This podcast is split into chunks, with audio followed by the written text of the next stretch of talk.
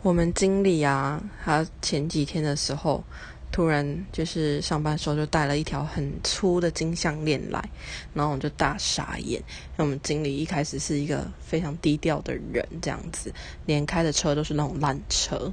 可是他就是这半年呢，换了 iPhone，然后换了宾士车，又带了一条很粗的金项链。可是他一戴项链，我就觉得超台，我就说：天呐，经理怎么？戴金项链，然后他就说想买呀，这样子，反正就是我们一直逼问他，说到底为什么要买。后来他就跟我跟我主管讲说，因为他小时候就是他们家他有三个姐姐，然后他妈妈就是会每个人成年的时候，十六岁的时候就会炖一锅鸡汤，然后跟一条金项链，然后那锅鸡汤就走那个人可以喝这样子。可是等到到他的时候，就这个礼俗就没了。就等于姐姐都都有金项链，她没有。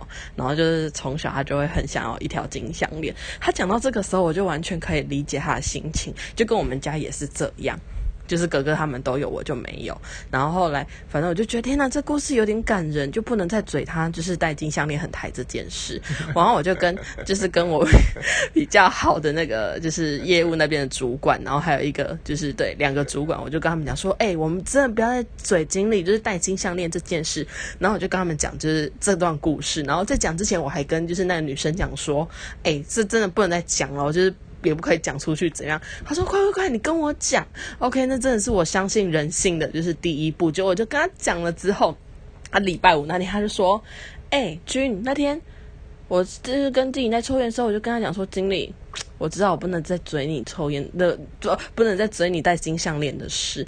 然后我就觉得，干，你跟经理讲，你真的很靠背哎。然后就那个女生完全不觉得她怎么样。